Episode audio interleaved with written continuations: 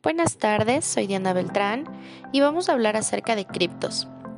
Cryptos fue creada por dos jóvenes ecuatorianos, Cristian Torres y Alfonso Villalba, en el año 2018. Esta startup se encarga de la ciberseguridad y de la clasificación automática de documentos confidenciales para grandes empresas y de esa manera evitar la fuga de datos.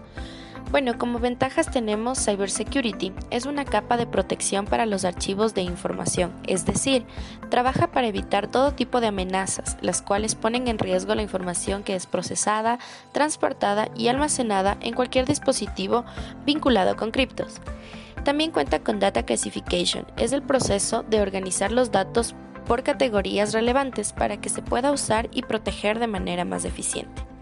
También cuenta con AI, o inteligencia artificial.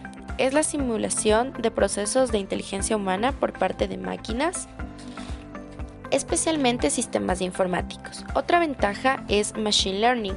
Es un método analítico que permite que un sistema sin intervención humana y en forma automatizada aprenda a descubrir patrones, tendencias y relaciones en los datos.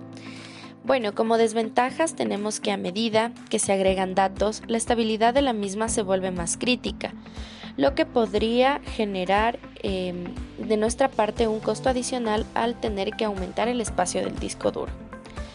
También eh, tenemos aquí que em, al aumentar la demanda, el tamaño y el uso de BD, también se puede necesitar cambio del equipo y del servidor, lo que generaría un costo mayor.